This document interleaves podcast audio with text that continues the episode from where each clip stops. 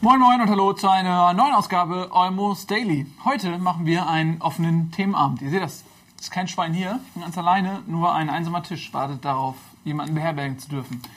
Äh, wir haben uns gedacht, das Team kommt so selten zu Wort und die haben aber so viele tiefschürfende Gedanken, die sie so selten mit euch teilen können.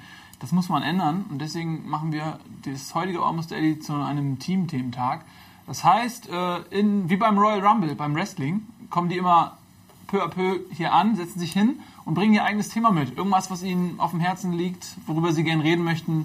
Vielleicht haben sie in der Zeitung gelesen, dass Außerirdische im Anflug sind und darüber möchten sie reden, weil sie besorgt sind. Oder sie haben generell Probleme damit, Frauen kennenzulernen. Dann können wir darüber reden, was auch immer ihnen gerade eben auf dem Herzen liegt. Und ich weiß nicht, wer alles kommt, wer halt so Bock hat. Aber eins ist gewiss, sie alle bringen ein Thema mit. Und wir fangen jetzt an mit unserem ersten Gast. Ähm, ich habe schon gesehen, das ist der Ben. Ne? Ah. Herzlich willkommen, Ben. Danke, Dennis, danke. Und danke, Nils, dass du mich eingeladen hast. Dennis hat dich gerade geschubst. Du hast Ja. mich nicht für Dennis gehalten, sondern du wurdest gerade Nein, Dennis. genau. Tut mir leid. äh. Und du hast deine Brille runter, sehe ich gerade. Ähm, ja, manchmal so, manchmal so, wie, wie ich gerade. Manchmal ist sie so dreckig und ich bin eher sehr faul. Okay, Und dann, ähm, leg, bevor ich sie putze, lege ich sie beiseite. das verstehe ich. Ich Also, tue meine ja. auch mal beiseite legen, weil wir ja mit ähm, hier fair kämpfen wollen. Und Ach so, verstehe. Mhm. so. Und aus Solidarität. Ja, das Thema, was ich mitgebracht habe, ist Technologie. Technologie. Passt auch ganz gut. Die Brille ist ja auch sowas wie die Speerspitze der Optiktechnologie. Stimmt. Wenn man so will. Äh, drauf gekommen bin ich, weil ich neulich äh, mit einer Freundin bei einem Weinchen mich stundenlang darüber unterhalten habe, über das Smartphone zum Beispiel. Okay. NSA, was ja viel mehr, wo wir nochmal sagen können, Speerspitze darstellt unsere Technologie, weil das ist ja sowas wie ein, alles was an Technologie quasi in den letzten Jahrhunderten passiert ist, zusammengefärcht in ein kleines Gerät, wo man mittlerweile auch anfängt, sein Gehirn reinzustecken und In das Smartphone. sehr viel verändert. Ja, ich glaube, das Smartphone hat sehr viel im Menschen verändert, auf jeden Fall. Dafür, dass es erst seit fünf bis zehn Jahren gibt, ist der Mensch sehr schnell abhängig davon geworden, finde ich. Da sehe ich genauso. Wir waren ja neulich in London, du und ich, und ähm, da hast du auf dem Flughafen immer dein, äh, was ist das, Android oder was? Das ist ein Android-Telefon. Ja, ja. und da gibt's ja diese Google-App und die hat immer ähm, quasi sich geupdatet, wo du gerade bist und hat dir Informationen gegeben anhand deines Standorts, sowas wie Ja, genau. Temperatur oder das und das wollen sie machen. Und auch der automatisierte Wecker für meinen Flug zum Beispiel. Der, genau, du hast quasi dein, dein Boarding Pass, hast du ja aufs Smartphone gekriegt und dann hat Google automatisch dich daran erinnert, wann Boarding ist, dass du das Mhm. Ja, nicht ja, verpennst genau. Also ich habe quasi Google Now heißt das Programm. Ja. Habe ich quasi alles erlaubt, also dass es meine E-Mails durchforsten darf und alle Informationen, die es von mir haben könnte, in so eine große Matrix schiebt, damit quasi ähm, Google Now mir das Leben einfacher machen soll. Unter anderem habe ich ja diese Boarding Pass ähm, Sache habe ich ja per E-Mail gekriegt. Und Now ist ja so, dass man, man muss ja wirklich nichts mehr machen. Es ist ja nicht so, dass ich gesagt habe, ich fliege nach London und bitte erinnere mich daran, sondern es sagt automatisch gleich, ey, dein Flug ist morgen um 7 Uhr ist Boarding, pass auf, dass du rechtzeitig da bist, stell dir einen Wecker auf 6 Uhr und das alles geht automatisch. Und das findest du faszinierend. Ich bin, ich ertappe mich immer wieder dabei, dass ich irgendwie den Pro-Part darstelle, weil ich habe oft das Gefühl, wenn ich mit Leuten darüber rede, dass sie immer nur die Negativseiten sehen. Ja. Diese ganze ähm, ja, NSA-Geschichte und so zum Beispiel. Dass die Daten missbraucht werden, verkauft werden und dass sie halt nur einem negativen Zweck quasi zugeführt werden. Aber das siehst du ein bisschen anders. Also du siehst die positiven Sachen, oder? Ich sehe natürlich auch die negativen Sachen, aber ich denke, solange die Technologie quasi noch was Positives für einen bietet, wie jetzt dieses Google Now-Ding zum Beispiel, was einen jetzt, also es geht ja noch viel weiter, es sagt Boarding 7 Uhr, ich weiß, du wohnst da und du musst quasi um 6.15 Uhr den Zug nehmen, um rechtzeitig am Flughafen zu sein. Ohne dass du irgendwas einstellst, weil Genau, äh, nur ich was anhand von. Genau. von den Daten, die er über dich hat. Genau, genau. Ja. Und wenn man das weiterspinnt, dann würde es ja bedeuten, ich bin ja gleichzeitig noch in der HVV-App eingeloggt, Mhm. die ja auch, ähm, oder Google müsste, dass ich immer mit der HVV, mit der HVV irgendwo hinfahre und könnte mir auch sagen, pass auf, dass du zehn Minuten früher losfährst, weil zum Beispiel von ähm, Ohlsdorf bis Flughafen ist quasi gerade gesperrt. Deswegen musst du außen rumfahren oder so. Aber alles automatisch, also quasi der weiß, wann du aufstehst, wann du welchen Bus du eigentlich in der Regel immer nimmst Mhm. und schließt daraus, okay, du du fährst, fährst zur Arbeit, weil du dann immer acht Stunden, äh, bei dir sind sechs Stunden, ähm, je nachdem wie viel du Lust hast, am selben Ort bist. Und dann sagt dir der automatisch, ey, da ist ein Stau, Genau. weckt dich dann auch vielleicht sogar früher ungefragt. Eventuell, ja. Also es ist eigentlich so, dass er einem zu den Zeiten, wo er weiß, dass man aufsteht, sagt, deine Fahrzeit mit dem Fahrrad sind elf Minuten bis zur Arbeit zum Beispiel. Oder wenn er, wenn er, ich fahre mit dem Fahrrad oder gehe zu Fuß, ähm, dass er, wenn er mit der Bahn, wenn ich mit der Bahn fahren würde, dass er sagt, ja, hier schweres Aufkommen oder dass zum Beispiel eine Sperrung vorliegen würde oder so. Und auch abends, wenn man nach Hause fährt, sagt er mit dem Auto, okay, leichter Verkehr auf der B4, du brauchst acht Minuten bis nach Hause und so. Was ich eigentlich ein spannendes Feld finde, so, weil ich viel Positives darin sehe eigentlich. Weil ich glaube, das ist die logische Weiterentwicklung von dem Smartphone. Das ist einem die Arbeit, die man sowieso, also die man, man zum Beispiel, wenn man äh, früher bei den Kleinanzeigen was gekauft hat, hat man sich eine Karte ausgedruckt, hat sich klar gemacht, wo ist das, ist dann aus dem Haus gegangen. In der Zeitung, bei den, nicht bei Ebay, sondern in der Zeitung bei den Kleinanzeigen. Ja, oder selbst wenn es bei eBay war. Das gab's ja auch schon lange vor dem Smartphone. Ich erinnere mich noch an, wie das bei mir war, dass ich mir ausgedruckt habe, wie ich da hinkomme und so. Und da hatte ich auch noch keinen GPS, kein Navi und sowas. Und mittlerweile ist es ja so, dass man sich gar nicht mehr überhaupt die Gedanken macht, bevor man das Haus verlässt. Ich gehe jetzt nur aus dem Haus und sage, okay, ich hole jetzt meinen, keine Ahnung, Teppich, den ich gekauft habe, hole ich ab. Und mein Smartphone sagt mir auf dem Weg ganz genau, wo das ist. Und das ist so eine Umstellung. Ich glaube, das ist so der logische weitere Schritt, dass man selbst quasi das nicht mehr eintippt, sondern durch die Daten Google schon weiß, okay, der verlässt jetzt das Haus, weil die GPS-Daten sich ändern und ich sage ihm jetzt, wie er da hinkommt. Und ich quasi, dass die Technologie dann so weit ist, wie sie jetzt eigentlich schon sein könnte, ähm, dass man quasi dem Smartphone gar keine Daten mehr zur Verfügung stellen muss, weil es im Idealfall alle Daten schon hat. Und weil weil der den Tagesablauf so gut kennt, dass der genau weiß, was man jetzt vorhat. Du kriegst vielleicht eine Mail von, deinen, von deiner Poststelle, äh, das Paket ist jetzt in der Filiale angekommen, Google rafft das automatisch, du gehst los, er weiß, okay, wahrscheinlich geht er jetzt sein Mhm. Ja, Paket ja. abholen und bietet dir das sofort an. Wollen Sie Ihr genau. Paket abholen? Genau, das Paket ist auch so, so eine Sache, wo du es gerade sagst. Also ich bestelle auch viel bei eBay, Amazon und ähm, du kriegst live dieser Google Now, was halt so eine Frontpage ist eigentlich, wo du halt so deine Daten für den Tag zusammengesammelt kriegst von Google. Mhm. Steht zum Beispiel auch, äh, wenn du was bestellt hast, steht da gleich, das und das wurde versandt. Weil er aus der E-Mail weiß, du hast eine Versandbestätigung bekommen, Mhm. inklusive der Versendungsnummer und du kannst gleich auf den Knopf drücken, Paket verfolgen. Mhm. Dass du halt auf dieser Google Now-Seite gleich drückst, Paket verfolgen, du kommst gleich zu der DHL-Seite, wo du halt drauf siehst, äh, wo dein Paket gerade ist. Was bei DRL Ohne. noch fehlt, ist ein Beschwerdeknopf. ähm, das, der ist in den Den meisten Fällen vonnöten. Ja, das stimmt. Ja. Ja.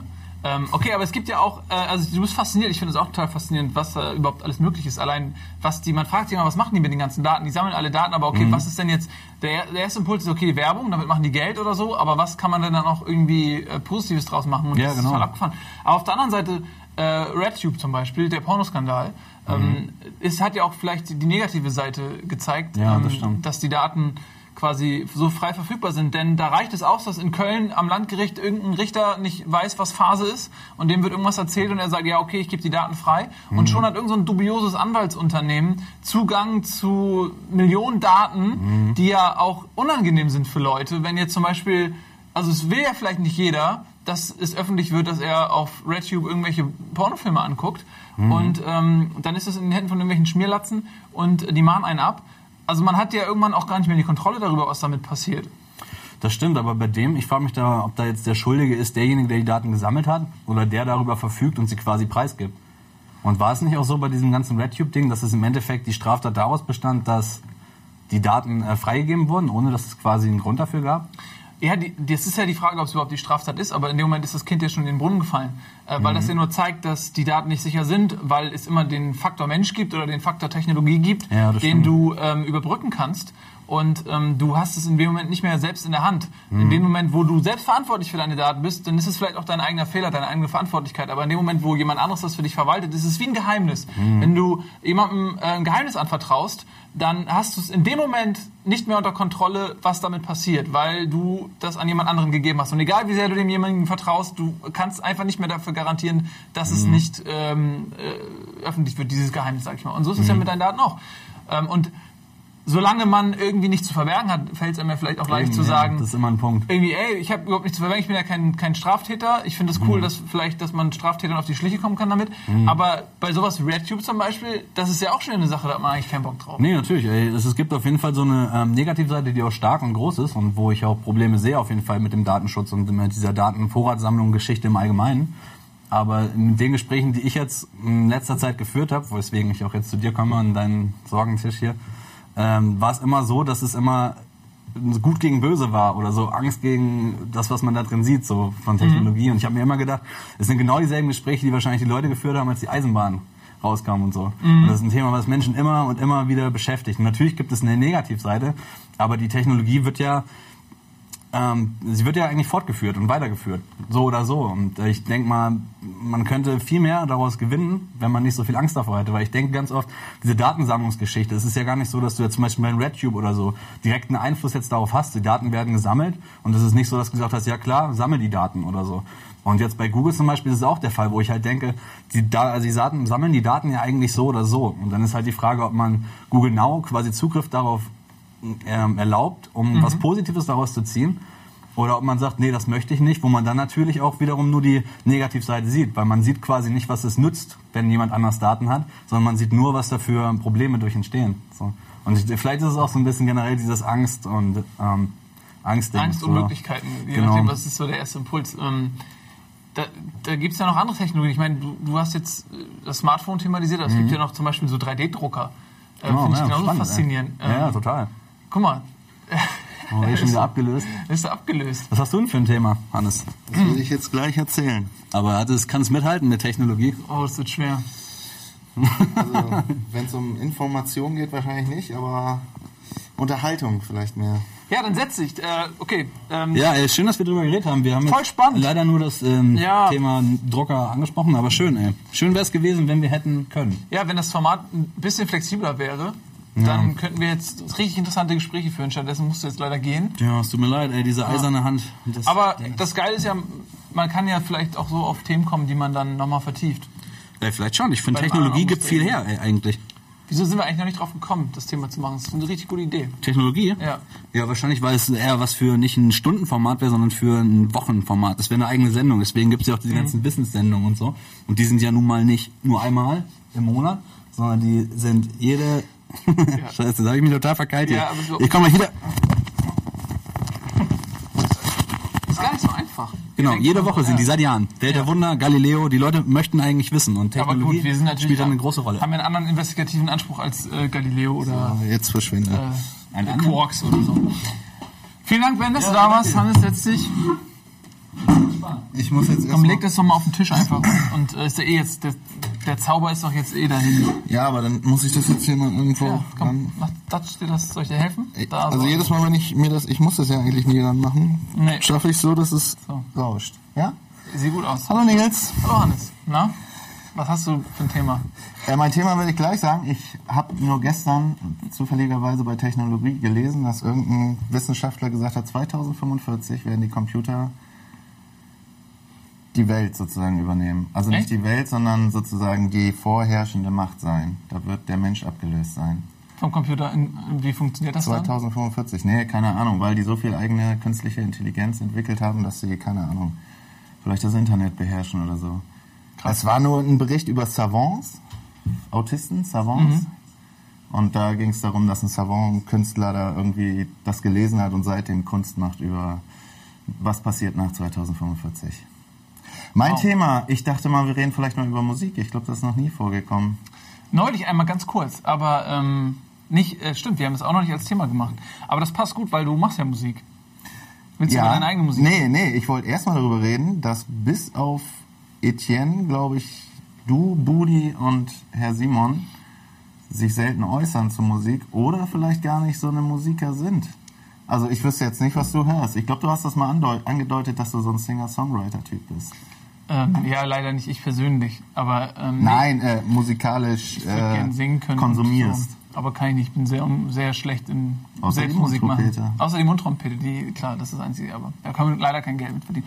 Ähm, aber wir haben neulich im Almost Steady äh, kurz, da hat das jemand genau das Gleiche gefragt und da haben wir dann auch drüber geredet. Da war Buddy dabei und ähm, Gregor war dabei und da haben wir das schon drüber geredet. Ähm, also wenn sich interessiert, ich höre, bei mir ist es so, ich mag Musik, die gut ist, also die mir gut gefällt. Und ich, ich es, mal, ich ja. bin nicht so ein Genre-Nazi und sage, ähm, ich stehe jetzt auf Hip-Hop oder ich stehe auf das, sondern weil es gibt gute Hip-Hop-Songs und schlechte Hip-Hop-Songs, in meinen Augen, die mir, welche, die mir gefallen, welche, die mir nicht gefallen. Und Ich glaube, ist, in jeder Musikrichtung Genau. gibt's gut und schlecht. und das Einzige, ähm, mit dem ich nicht viel anfange, ist so ein minimalistischer Elektro-Sound.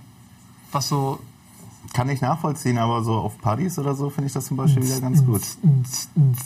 Ja, dieser treibende Beat, der sich halt auch nie ändert, ist halt immer gut tanzbar. Ne? Wenn du so Musik hast, wo sich alle fünf Minuten der Beat ändert, ist das natürlich für jemanden, der nicht so gut tanzen kann wie ich, natürlich schwierig. Man braucht so ein Korsett in Form von Beats. So ein Tanzkorsett, was quasi die Ja, also so. Minimal-Musik läuft ja, Ja. wirklich dann sechs Stunden und ist eigentlich immer das Gleiche. Habe ich am Anfang auch gehasst, als ich so das erste Und Mal dann hast du die ersten Drogen genommen und gemerkt. Nee, ich habe wirklich noch nie Drogen in der Techno-Szene. Also vielleicht habe ich irgendwann in meinem Leben mal eine Droge probiert, aber was Techno-Musik und alles, Das was ist da Klischee, gibt, oder was? Alles, also ich und meine Freunde und so. Ich, Ja, aber du kannst Rede von Bekannten. Du kennst einen, der ist Techno-Fan. Nee, ich kenne viele Leute, die auf Techno-Partys gehen, aber ich, Mhm. keiner meiner Bekannten hat dazu mal so Drogen genommen. Also ich bin da total.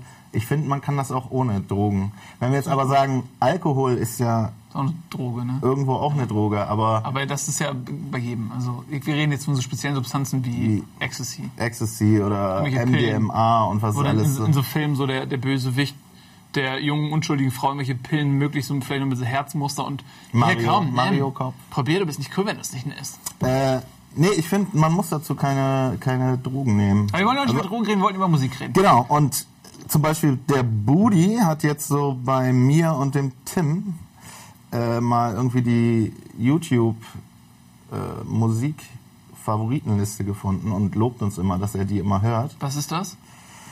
Hauptsächlich haben wir jetzt, da wir so ein bisschen ja auch ab und zu mal Hip-Hop machen und viel Hip-Hop hören, viel Instrumentals, so Hip-Hop-Instrumentals, aber ich glaube auch, ich weiß nicht, ob Tim auch nochmal, also ich habe eigentlich hauptsächlich nur so Instrumentals, das ist eigentlich letztendlich so Fahrstuhlmusik. So Ambience hast, oder was? Hast du so drei Minuten lang eigentlich einen Takt, der sich immer wiederholt und eigentlich hast du drei Minuten immer das Gleiche. Du kannst ja auch fünf Sekunden anhören und den Mhm. nächsten Song anmachen, weil über die drei Minuten ändert sich das nicht.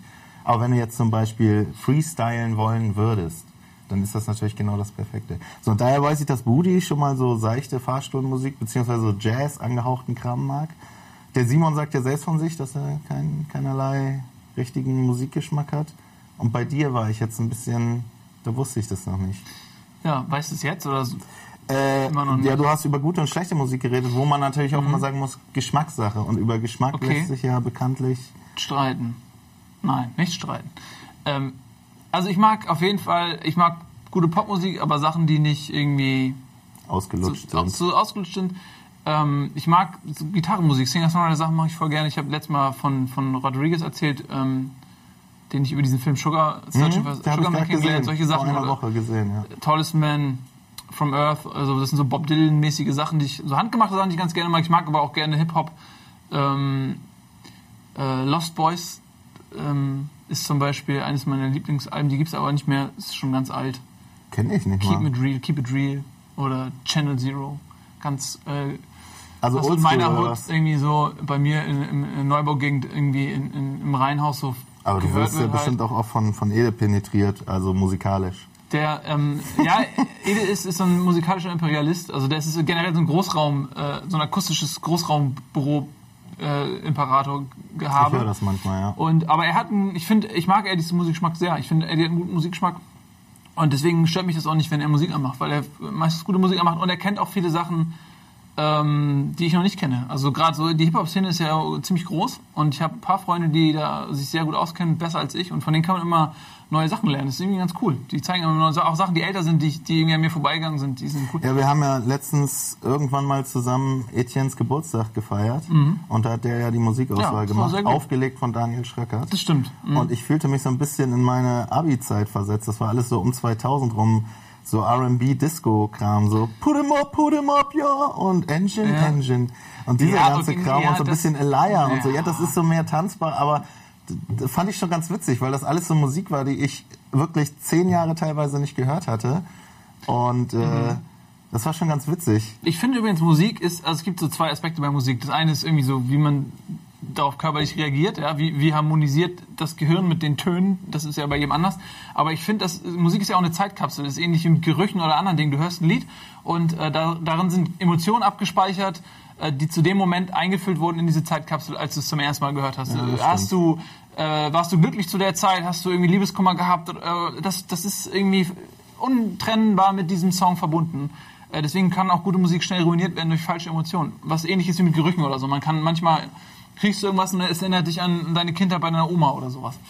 Und ähm, es gibt so eine, so eine Phase, das ist bei mir so die 90er irgendwie, Ja, das ist so Trash. Also gut, stimmt, darüber habe ich ja nicht, dass du immer Ähm, so Das- 90er Jahre und vor allen Dingen, ich darf das sagen, Ja. oder? Das ist jetzt kein Geheimnis, was noch niemand weiß, dass du doch schon ein großer Britney Spears Fan Absolut, bist. Britney Spears ist äh, die Größte einfach. Nicht nur für mich, also objektiv betrachtet. Ja, das hat sich ja auch total geändert, ne? Dieser früher Britney Spears ging gar nicht und, und Backstreet Boys, sei ehrlich, du hast früher nicht. Doch. Wir haben Echt? früher, na, deswegen, das, da, davon rede ich ja, wir haben früher bei uns, bei unseren Abi-Partys und so mit äh, großer Hingabe äh, Backstreet Boys und, und Britney Spears und so ähm, gefeiert. Okay, das kam jetzt bei mir eher so im Nachhinein, weil es jetzt schon wieder diesen Trash-Faktor hat. Ja, aber das hattest du zu der Zeit ja auch schon.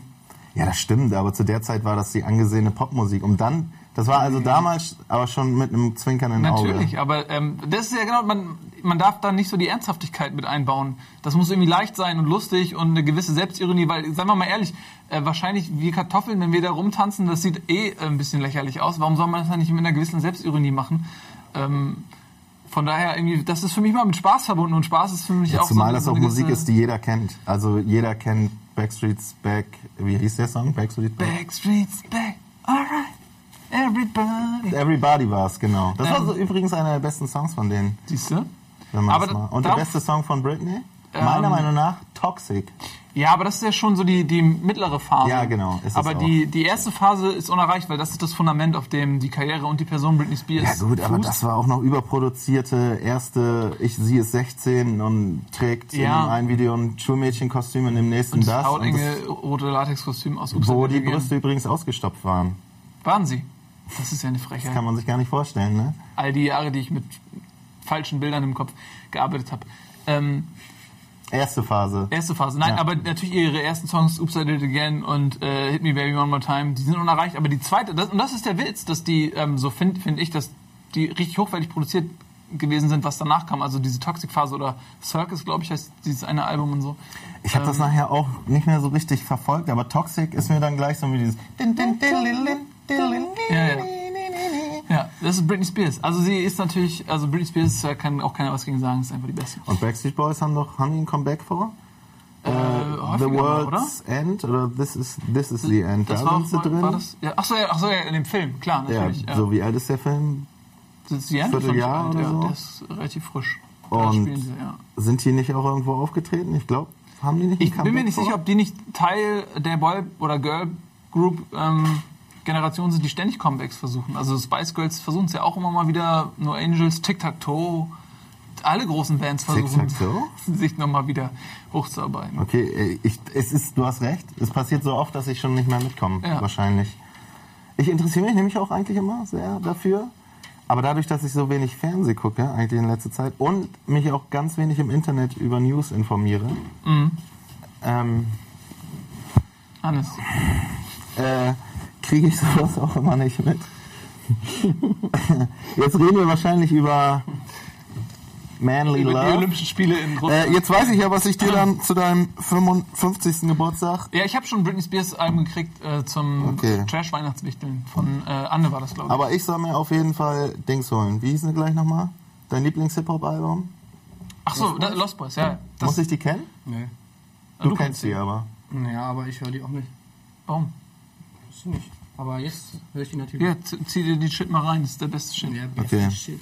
Tschüss Hannes, vielen Dank, dass du da warst. Ja, nächstes Mal reden wir noch ausführlicher. Wir sind ein bisschen abgedriftet. Ja. Ich wollte ja unbedingt noch. So wie ein Sportwagen? Wir können jetzt auch über One-Liner reden. Ja. okay, ich komme in einer Viertelstunde einfach nochmal wieder. Mit dem Thema, setz dir eine andere Mütze auf und dann kommst du mal an. Okay. okay. Hannes, das. Tschüss. Tschüss, Hans. Mach's gut. Meine Ohrschenkel. Tim, Jo, so, was was ist das hier für ein lustiges Konzept, was ihr hier macht? Ach, das hat dir noch keiner gesagt. Ist das jetzt das Konzept? Hast du da- Nils redet mit seinen Mitarbeitern, so wie bei TV Total? Genau. Und rät dann, wie sie heißen? Ja. Dreht dann, wie sie heißen. Rät, rät, rät dann Wie die Mitarbeiter heißen. heißen, aber da hätte ich gedacht, dass du dann eigentlich ja dafür äh, blind sein müsstest. Aber das ist ja nicht Bei das Konzept. Total, weißt du? Das Konzept ist, ähm, dass ihr hier mal zu Wort kommt, weil euch fragt eigentlich keiner was, weil ihr sitzt ja einfach nur da und arbeitet mit der Peitsche im Rücken und keiner fragt euch ernsthaft nach eurer Meinung. Und wenn einer fragt, ist es geheuchelt. Und das ist jetzt eigentlich mal der Versuch, dass ihr in der Weltöffentlichkeit mal über die Dinge sprechen könnt, die euch wirklich bewegen. So. Okay. Nicht mehr, nicht weniger. Alles klar. Also ich habe ja drei Auswahlmöglichkeiten, ja? Worüber, du kannst ja eins aussuchen, okay? Ich kann meins aussuchen. Ja. Okay. Entweder wir reden über Sauna, oder wir reden über Krebs, oder wir reden über Essen. Oh. Das, wie kommst du denn auf diese drei Themen? Ja, ich habe mir, gerade ich hab mir gerade so überlegt, halt, worüber könnte man reden oder was sind so Themen, die dich in letzter Zeit beschäftigt haben. Und da sind mir die drei Sachen eingefallen. Also, ähm, Essen ist das Leichteste, Sauna ist das Verstörendste und Krebs ist das Traurigste. Aber wir haben auch noch nie, wieso nicht mal die Farbe, warum nicht mal über Krebs reden? Wie kommst du auf Krebs? Weil ich nämlich letztens, also letztens habe ich so einen Bericht gesehen, da ging es um Medizin, ja. Mhm. Und da ging es darum, wie sich die Medizin, die Technik, also Medizintechnik weiterentwickelt so in den nächsten Jahren. Ja. Und da gab es so ein Interview von einem Doktor oder von einem Arzt halt, der hat halt gemeint, im Prinzip, also rein theoretisch ist es jetzt schon möglich, einen Menschen unendlich lange am Leben zu erhalten. Mit Maschinen im Prinzip. In dem alle Organe von Genau, Maschinen in dem alle Organe im. Prinzip ersetzt werden. Und ähm, im Zuge dessen hat er auch irgendwie über Krebs geredet und über die, die Möglichkeiten halt, wie Krebs in Zukunft bekämpft werden könnte und so weiter. Da gibt's ja dann auch jetzt, haben sie ja irgendwie so eine neue, haben sie ja von irgendeinem komischen Quetzo, Quattel oder wie das Vieh heißt, der irgendwie, äh, der hat ja so eine speziellen Zellen, die sich regenerieren, oder Axolotl, ja, die sich regenerieren können. Ich glaube, Quetzo, Quattel ist ein Pokémon. Das klingt ein bisschen wie irgendwas von, von Lovecraft. Aber Auch. nein, ich glaube, es ist tatsächlich irgendein Pokémon. Aber egal. Auf jeden Fall hat er dann darüber geredet, dass man im Prinzip dadurch damit auch den Krebs halt bekämpfen könnte. Und ich habe mir halt überlegt, wie es wäre, wenn es keinen Krebs mehr gäbe auf der Welt. Und da habe ich, mich halt, hab ich mir halt gedacht, dass ja dann schlagartig viel mehr Leute auf einmal auf der Welt wären. Wenn jetzt mit, also von jetzt auf gleich, ja, von heute auf morgen wäre der Krebs weg. Dann wären ja im Prinzip in den nächsten Jahren alle Leute, müsste man sich jetzt vorstellen, alle Leute, die theoretisch an Krebs sterben. Und also ich meine, jeder kennt es ja. Also jeder, also Krebs ist ja die, eine Volkskrankheit, sag ich mal. Ja. Also jeder Krebs kennt Leute, und, die und Herz-Kreislauf sind, glaube ich, die Genau. beiden häufigsten Todesursachen. und und das wäre dann auf schlagartig weg und auf einmal müsste man ja damit irgendwie oder die Gesellschaft müsste damit klarkommen, dass auf einmal super viele Leute mehr einfach da sind. Und dann würden, würde man irgendwas sagen, ey, früher als es den Krebs noch gab, hätte es sowas nicht gegeben. Das will ich damit nicht sagen, aber ich sage nur, das wäre ja eine Situation, mit der man irgendwie klarkommen müsste. Und vor allem, was die Altersvorsorge zum Beispiel auch angeht. Also, weißt du, jetzt ist ja schon so, dass, sag ich mal, die Bevölkerungspyramide ist ja, sieht ja aus wie eine Pyramide, die so auf dem Kopf steht. Ne? Es Ja. gibt immer weniger junge Leute, weil die Leute weniger Kinder kriegen. Und es gibt halt viele, viele Leute, die alt sind, sag ich mal. Und um die sich aber auch nicht besonders gut gekümmert wird. Zumindest nicht bei uns hier in Deutschland. Das ist ja immer wieder ein Thema, was bei jeder neuen Regierung wieder angesprochen wird, dass es den alten Leuten eben besser gehen muss, dass die Heime, dass es da mehr Leute geben muss, die Leute pflegen, dass die, die Renten höher sein müssen und Ah, so weiter und so okay. fort. Und das würde sich ja alles sozusagen potenzieren damit. Also erst, du setzt ja voraus, dass erstmal jeder in den Genuss einer Heilung des Krebs kommt. Genau. Ähm, Du aber meinst, es es, ist so ein bisschen wie bei Elysium, dass sozusagen nur die Privilegierten das kriegen? das kommt vielleicht auch darauf an, wie einfach das ist. Wenn es nur eine Spritze ist mit ein paar Enzymen, die die äh, Krebszellen äh, direkt zerstören und dann war's das, dann ist es vielleicht was anderes, als wenn du ähm, eine teure Therapie brauchst, ähm, die mit irgendwelchen, was weiß ich, zukünftigen Technologien ähm, auskommt. Da ist vielleicht nicht jeder in der Lage dazu, das irgendwie zu bekommen. Also zum, zumindest weltweit nicht. In Deutschland soll es ja nicht am Geldbeutel liegen, liegt es aber ja auch ein bisschen. Ne? Ja, naja, ich weiß nicht. Also wenn es tatsächlich eine Heilung dafür gäbe, meinst du nicht, dass dann alle Hebel und Riegel in Bewegung gesetzt würden, um äh, das jedem erreichbar zu machen? Weiß ich nicht. Ich, würde da, ich glaube, dass in erster Linie erstmal alle Hebel in Bewegung gesetzt werden, damit die ähm, dranhängenden Industrien möglichst viel Geld verdienen. Ich glaube, dass der Antrieb der vieler Forschung ist nicht, den Menschen was Gutes zu tun, sondern ein Geschäftsfeld aufzumachen. Das stimmt schon, aber ich sag mal, wir sind hier in Deutschland trotzdem noch, sag ich mal, ja, in einer besseren Situation, finde ich, was, was die ganze Gesundheitsversorgung anbelangt, als in anderen, vielen anderen Ländern. Österreich. ja, und ich glaube, dass, äh, also ich weiß nicht, ich glaube, das ist so ähnlich, also weißt du, Penicillin zum Beispiel ist, was ja, auch- ist ja auch sowas, was sozusagen, als es einmal da war, halt super viele Krankheiten halt einfach heilen konnte oder beziehungsweise ähm, Menschen vor dem Tod retten konnte. Und ähm, ja, also das ist ja auch für jeden im Prinzip zugänglich. Aber also, Vielleicht ist es natürlich auch über eine gewisse Zeitspanne dann erst. Vielleicht ist es am Anfang noch nicht und so, und, aber dann wird es erst. Aber überleg mal, was das für eine mediale Präsenz hätte. Was, die, die haben, die haben jetzt, jetzt kommt raus, ein, ähm, ein Typ in, keine Ahnung, irgendwo in Schweden hat jetzt äh, die Heilung gegen Krebs gefunden. Das würde auch in allen Nachrichtensendern, in jeglicher Zeitung würde das stehen. Natürlich, der wird auch den Nobelpreis für Medizin kriegen. Und Das wäre doch so ein Druck da, dass du Ja. es gar nicht den Menschen vorenthalten kannst.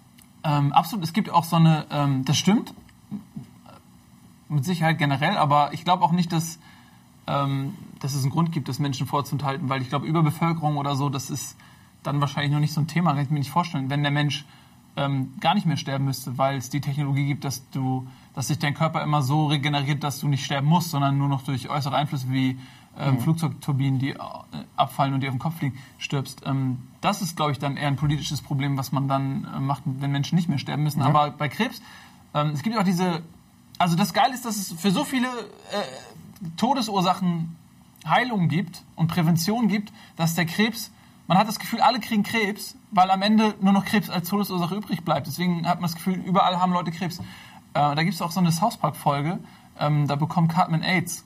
Und äh, es interessiert einfach keinen mehr, weil AIDS ist einfach aus den Medien, das, ist, das interessiert keinen mehr. Und er will dann mit dem Flugzeug fliegen und früher war das so, dass ähm, immer zwei Plätze oder so reserviert man für AIDS-Kranke irgendwie, damit die da fliegen können. Und sie sich nicht aus Versehen, aus Versehen anstecken, wenn sie nebeneinander sitzen.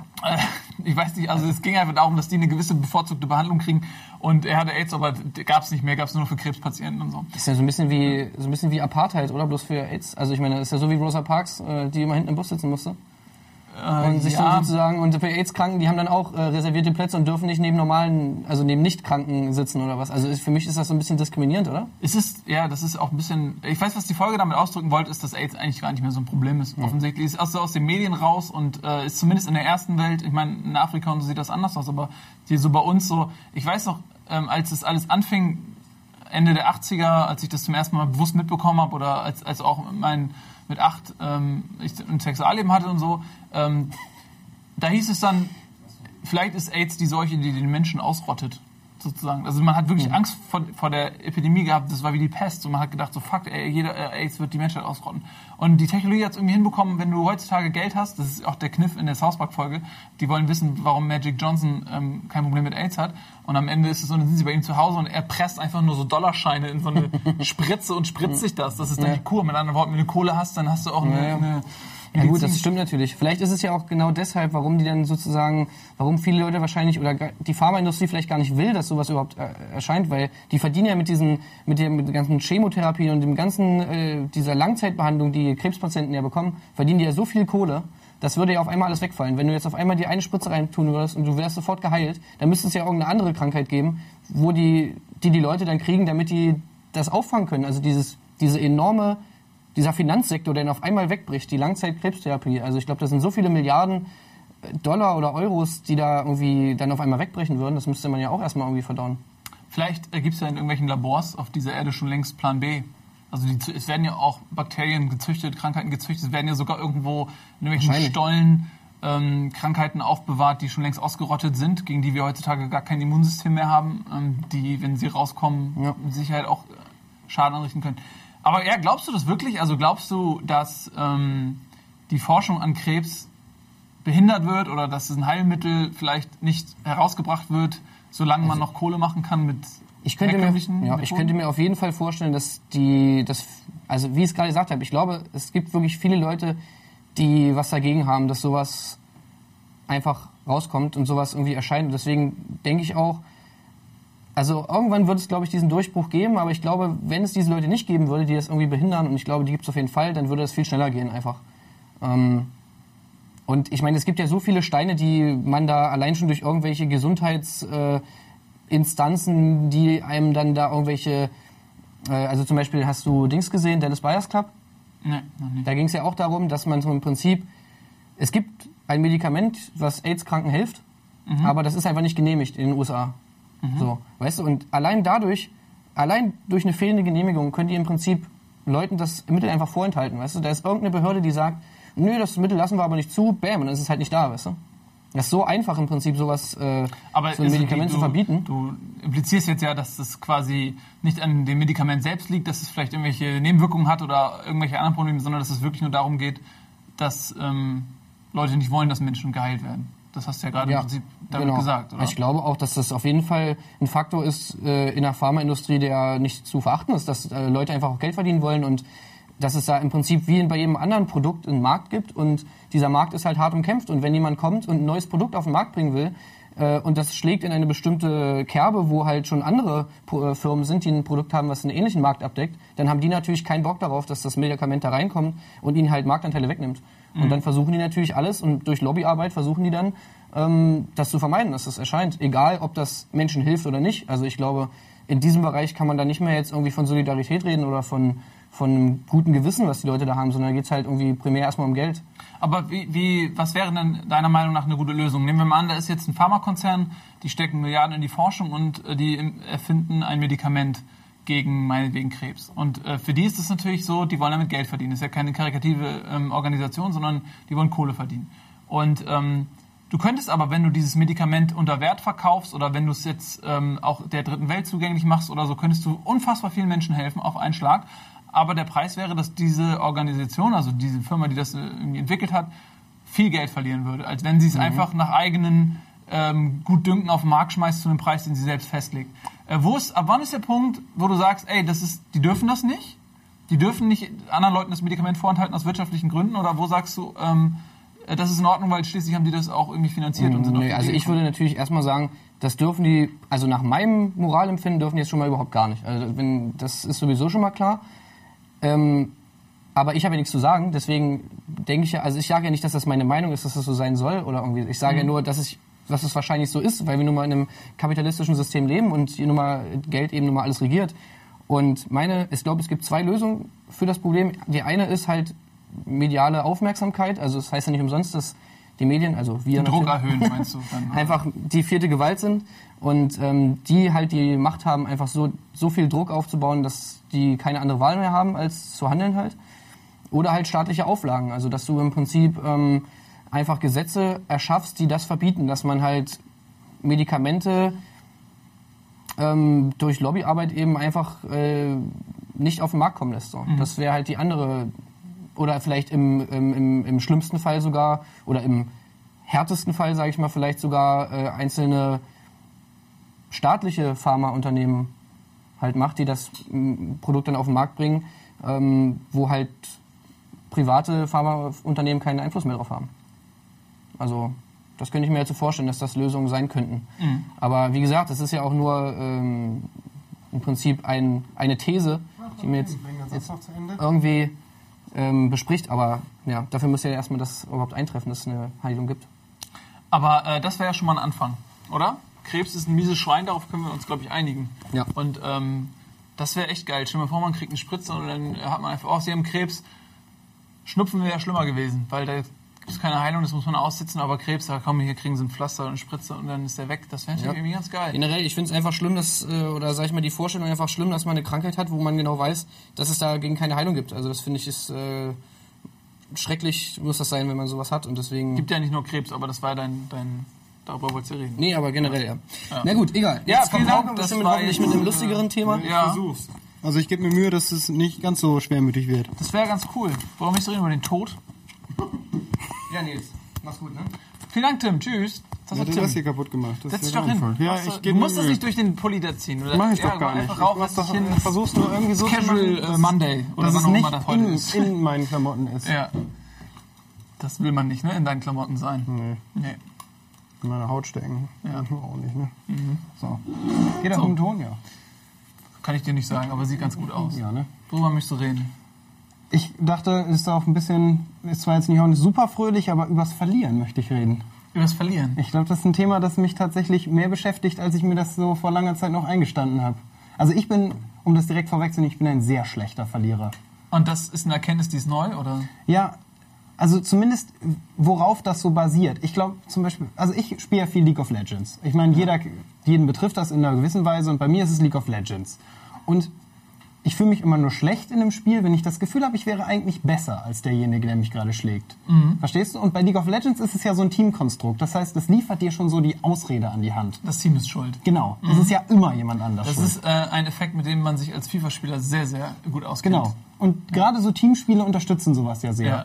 Und ich spiele immer Supporter. Das ist so meine Lieblingsrolle. So nur dafür sorgen, dass die anderen besser dastehen.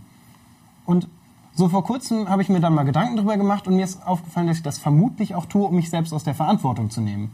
Denn es gibt ja so Leute, die, also es gibt ja, also ich habe mal eine Studie gelesen über so die verschiedenen Typen, die, die es so an Videospielern gibt. Die haben das damals so sehr an MMOs festgemacht, aber es gibt auch, die Studie bezieht sich auf alle Spiele. Das ist eben so ganz runtergebrochen, gibt zum Beispiel diese typischen kompetitiven Spieler. Ich spiele, um besser zu sein. Also Zu gewinnen. Genau. Und Ja. das, ja, aber vor allem der Aussehen mit an, also gegen andere. Das ist das Wichtigste. Gegen menschliche Genau. Spieler. Ich möchte Ja. besser als jemand anders sein. Der direkte Vergleich ist das, was mich quasi, was mir Spaß macht. So. Und wenn ich verliere, das sind nämlich die Leute, die man von früher auf dem Fußballplatz kennt, die dann echt in die Knie gehen und am Ende sind, so. Die halt weinen, wenn sie verlieren. Denn die trifft das richtig hart persönlich. Und um es auf die wesentlichen Gruppen mal runterzubrechen, ich gehöre zu der Gruppe, ich möchte möglichst in der Gruppe einen möglichst großen Erfolg erzielen. Und dabei so wenig Druck auf mich als Person haben, wie es irgendwie geht. Deswegen spiele ich zum Beispiel lieber gegen NPCs, also Nicht-Spielercharaktere. Ich laufe lieber mit fünf Freunden rum und mache ein Monster tot. Denn da ist, ist weißt du, wenn wir verlieren... Weil wenn du verlierst, ist es schlecht gebalanced Genau. oder der Computer ist zu Oder stark. wir haben gemeinsam verloren. Ja, So. okay. Und zum Beispiel bei League of Legends bin ich Supporter, mich aus der Verantwortung so. Und wenn ich sterbe, rege ich mich auch immer extrem auf. Also so, ich habe eine Zeit auch wirklich extrem geflamed, viel so. Ich war jetzt nicht, dass ich total ausfallend wurde oder so, aber ich habe schon geflamed. Mhm. Auch so die ganze Zeit dann, vor allem die Leute, mit denen ich eigentlich Spaß haben möchte. Die Leute, die bei mir im Teamspeak sind, müssen sich dann an so, oh, alles kacke, die Gegner ist total nur Glück und so, alles scheiße. Okay. Und also, daraus ist bei, ja, Entschuldige? Nee, ich, also ich finde das total interessant, wie du dich selbst analysierst. Also, dass Ja. du zum einen ähm, schlecht verlieren kannst und dass du, ähm, dass es dir auch schwerfällt, vielleicht den, die Überlegenheit eines menschlichen Mhm. Gegners anzuerkennen, aber dass die Konsequenz halt daraus ist, dass du ähm, Klassen spielst, wo du dich weniger in der Verantwortung siehst. Das finde ich total Ja, interessant. ich glaube, das ist so unterbewusst. Also weil ich zum Beispiel merke, dass eben in League of Legends gibt es ja verschiedene Rollen. So, ich versuche da jetzt gar nicht zu tief reinzugehen, aber Mhm. eben diesen Supporter, der quasi mit einem anderen auf einer Linie zusammenspielt. Klassischer dieser- Heiler oder genau, sowas. Der Heiler und der andere der auf deiner Lane ist eben der Carry, der macht extrem viel Schaden. So. Und du versuchst nur dafür zu sorgen, dass er nicht stirbt und möglichst die anderen tötet, sozusagen. Völlig auf alles runtergebrochen. Mhm. Dann gibt's so einen Top-Laner, der ist ganz alleine. Das ist so ein jemand, der hält viel aus meistens oder so und der ist ganz alleine auf seiner Lane. Genauso wie der Mid-Laner. Die sind nur für sich, gegen einen anderen Spieler. Ab und zu kommt mal jemand und versucht den auch zu töten, aber die sind so für sich. Das sind so die Leute, die ihre persönliche Stärke unter Beweis stellen wollen. Die halt zeigen möchten, ich bin besser als der andere, der gegen mich auf meiner Lane spielt. So. Und dann gibt's noch den Jungler und ich weiß nicht genau, was das für Leute sind. Das ist halt Grau- Jungler? Das ist eine Grauenwehr. Ja, das sind Leute, die laufen quasi die ganze Zeit durch den Dschungel und müssen allen Leuten so ein bisschen helfen. Aber sind doch irgendwie individual und wenn jemand schuld ist, äh, sind sowieso die schuld. Grundlegend. da kann man sich darauf einigen, alle anderen da, Klassen ja, einigen der sich darauf, dass der Jungler schuld ist immer schuld, ja. Okay. Weil der kommt nicht und hilft dir nicht oder der ist viel zu oft da oder Ja. der gegnerische Jungler ist viel zu gut und deiner ist viel zu schlecht.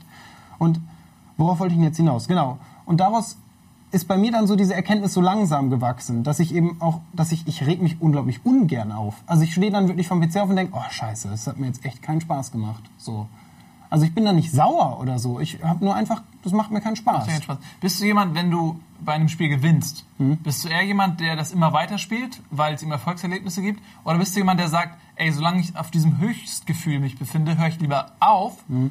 weil dann kann ich nicht mehr das Gefühl der Niederlage mit diesem Spiel erfahren. Dann bin ich da quasi so wie Bart Simpson, der sich zurückzieht als ungeschlagener Champion, als er merkt, sein Vater wird so gut, dass er ihn besiegen kann. Ja, also es ist, führt tatsächlich ganz gut zu dem Punkt, zu dem ich eigentlich auch hin wollte. So. Und zwar, bei mir ist es schon so, ich glaube, ich könnte unendlich gewinnen. Das würde mich nie langweilen. Also ich glaube, ich könnte 20 Runden LOL spielen. Wenn ich 20 Runden gewinne, nö, nervt mich nicht. Ich könnte auch 20 Runden gewinnen. Weil es, es geht nicht um das Spiel, sondern es geht um den Sieg. Genau, vor allem den Sieg in der Gruppe. Ja. Ich fühle mich als Gruppe dann zufrieden. Ich habe das Gefühl, ich habe anderen Leuten Spaß bereitet. Aber wenn du als Einzelperson, also hypothetischer Fall, du würdest dir 20 Siege aussuchen können als Einzelperson, Stimmt. bei der du ja, sagst du jetzt schon bevor, also Ja. du, du hast natürlich dann, das ist für mich schon schwer, Singleplayer-Rollenspiele, kann ich mich nicht sehr lange motivieren. Das ist für mich allein zu langweilig. aber da es Singleplayer-Rollenspiel ist ja wieder was anderes. Aber Bleiben sind wir mal bei diesem kompeti okay. kompetitiven Mhm. Faktor. Wenn du jetzt, bei FIFA ist das zum Beispiel so, ähm, da gibt's ja auch One-on-Ones ähm, und äh, da trägst du allein die Verantwortung. Wenn du verlierst, dann hast du verloren. Oder du kannst aber auch im Team spielen. Es gibt Tour und Two, zum Beispiel der Klassiker. Ähm, das ist das gleiche, was du sagst. Mhm. Da, trägt, da ist die Verantwortung auf zwei Schultern. Man kann immer sagen, ey, mein Tour- und Two-Partner ist einfach schlechter. Der, der, der rafft's einfach Mhm. nicht. Ähm, der ist schuld. Aber wenn du jetzt sagen würdest, 20 Siege garantiert als One-on-One-Spieler oder als Tour- und Two-Spieler, was würdest du nehmen? Dieses Tour und Tour nehmen. Trotzdem Tour und Two? Also dieses One-on-One-Ding, das, ich, das das nächste, worüber ich nachdenken möchte bei mir und das analysieren möchte. Das trifft mich null. Also ich könnte 20 Mal in Folge gegen den gleichen Typen verlieren, ist mir scheißegal. Bei One-on-One ist das Das egal. interessiert mich überhaupt nicht. Ja, hänge ich mein Ego null dran. Das ist mir total egal. Das macht ja gar keinen Sinn. Ja, verstehe ich auch nicht. Aber Warum? ich glaube, das sind, weil wir unterschiedliche Spielertypen sind dann. Also für mich, das ist mir egal. Also klar, ich bin denke dann auch, oh, gewinnen wäre schon cool gewesen. Aber ich bin jetzt nicht, dass ich dann fuchsteufelswild bin und wirklich so denke, nee, jetzt muss ich noch mal. Aber ist das jetzt, also bist du jetzt ein besonders sozialer Mensch, weil das für dich in der Gruppe mehr zählt? Oder hast du Angst vor, vor der Verantwortung, der du dich stellen musst, wenn du alleine Ich verlierst? glaube, das ist eine Mischung aus beiden so ein bisschen. Tatsächlich. Also ich merke zum Beispiel auch, dass ein schlechter Verlierer, den kann ich auch besser nachvollziehen. Das reizt mich nicht so. Schlechte Gewinner, das finde ich richtig scheiße. Was ist ein schlechter Gewinner? Ein schlechter Gewinner ist jemand, es gibt für mich zwei Arten von schlechten Gewinnern. Nummer eins sind Leute, die anderen dann verhöhnen. Denn das ist das Schwächste, was es gibt. So. Gerade in Gruppenspielen finde ich, wenn nicht mal klar ist, dass es ihr eigener Verdienst war. So. Zum Beispiel bei League of Legends sehr beliebt am Ende Noobs schreiben. Also wirklich in der letzten Sekunde so Noobs. Einfach nochmal so einen schönen Seitenhieb mitgeben. So, ja, weil ich bin der Beste, ich habe gewonnen. Egal, vielleicht haben die das ganze Spiel nur Müll gespielt, aber am Ende nochmal Noobs schreiben. Und es gibt so Leute, die so, so tun, als wären sie keine schlechten Gewinner. Die dann so, weißt du, es so hm, runterschlucken, sich nicht so ehrlich freuen, sondern so, verstehst du, was ich meine? souverän. Die atmen aus, dass sie eigentlich sich jetzt gerade richtig geil Ach fühlen. so, okay. Und da habe ich lieber jemanden, der mich richtig anmotzt so und sagt, ey, scheiße, ich habe verloren, weil du hast betrogen. Oder so. So diese Rage-Quitter sozusagen, Genau, die ja. dann, wo man dann direkt direkt zum Beispiel, also bei, ähm, bei mir ist es so, wenn zum Beispiel FIFA ist ein sehr gutes Beispiel, weil das als Plattform sehr gute Möglichkeiten gibt für Leute, ihr schlechtes Verlierern, Verlieren auszuleben. Und da ist es zum Beispiel bei FIFA 13 noch so gewesen, wenn du, wenn das Spiel beendet ist, dann müssen beide Parteien Ah, ähm, A drücken, um das Spiel zu beenden, sonst laufen halt noch zwei Minuten Cinematics durch. Also so Kamerafahrten durch Stadion, du siehst die Jubeln, dann kommen Replays der Tore. Und wenn nicht beide wegdrücken, musst du dir vorstellen, du spielst ein Monomon, ist vorbei und der Gegner hat verloren und es pisst auf dich.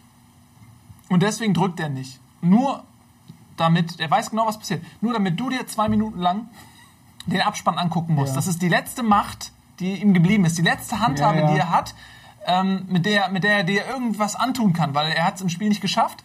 Und aus dieser Wut heraus wird dann das. Ich bestrafe dich jetzt damit, weil ich es kann. Ähm, das, ist, das ist für mich der Prototyp eines schlechten Verlierers. Dass man nicht äh, sagen Mhm. kann, ey, ich erkenne an, du warst besser als ich, Applaus, nächstes Mal gewinne ich. Oder man kann ja auch sagen, ey, wenn ich verliere, gucke ich mir an, was hat der besser gemacht als ich und ich lerne davon. Mhm. Also bei FIFA Soccer, wenn, wenn ich bei, ich habe ewig kein One-on-One gespielt und ich habe irgendwann erst neulich so richtig angefangen mit One-on-One zu spielen und ähm, am Anfang ähm, in den untersten Ligen gewinnst du irgendwie recht einfach, weil die alle sehr schlecht sind und wenn du dann höher kommst, dann gibt es immer Leute, die auf einmal irgendwas anderes machen. Die machen was anders als der davor. Mhm. Und gerade bei so Spielen wie FIFA, die darauf prädestiniert sind, dass Ja, ja. so Mechanismen funktionieren, kann man sich dann auch immer was angucken und das dann versuchen, beim nächsten Mal besser zu machen und man lernt dadurch. Kann, so kann man das doch auch sehen. Ja, ja, natürlich. Also es ist auf jeden Fall, ich beneide solche Leute auch. Zum Beispiel, das ist, glaube ich, ich weiß nicht, ob es wirklich so ist, aber ich kann nur sagen, ich empfinde es als auch so ein bisschen genreabhängig. Zum Beispiel Strategiespiele habe ich immer als grundlegend fairer empfunden als die meisten anderen. Ich habe viele Freunde im Strategiegenre und die sind dann wirklich so, die haben dann angefangen LOL zu spielen und haben gesagt, ich kann damit nicht leben. Ich finde es so grauenvoll, wie die miteinander sind, die Leute so. Also wie die miteinander auch menschlich umgehen.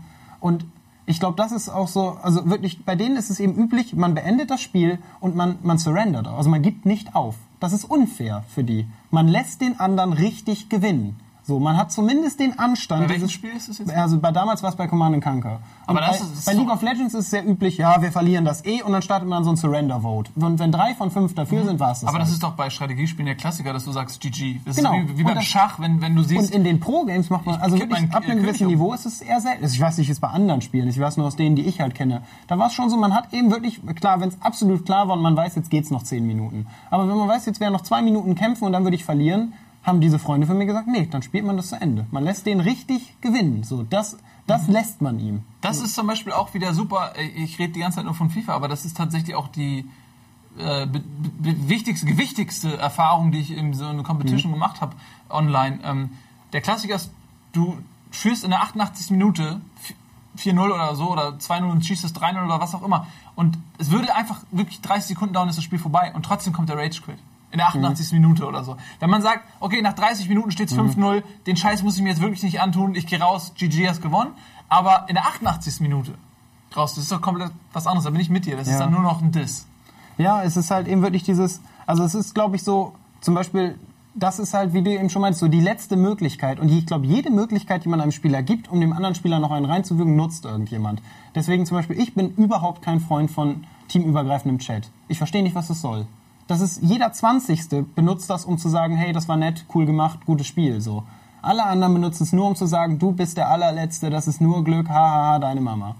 So, verstehst du, was ich meine? Und das ist echt grauenvoll, ja. Und Ja. ich habe mal echt ein großartiges Video gesehen. Ich weiß nicht, ich glaube, es war Ocelot oder so, heißt dieser Pro-Gamer, das ist auch so ein League of Legends-Spieler.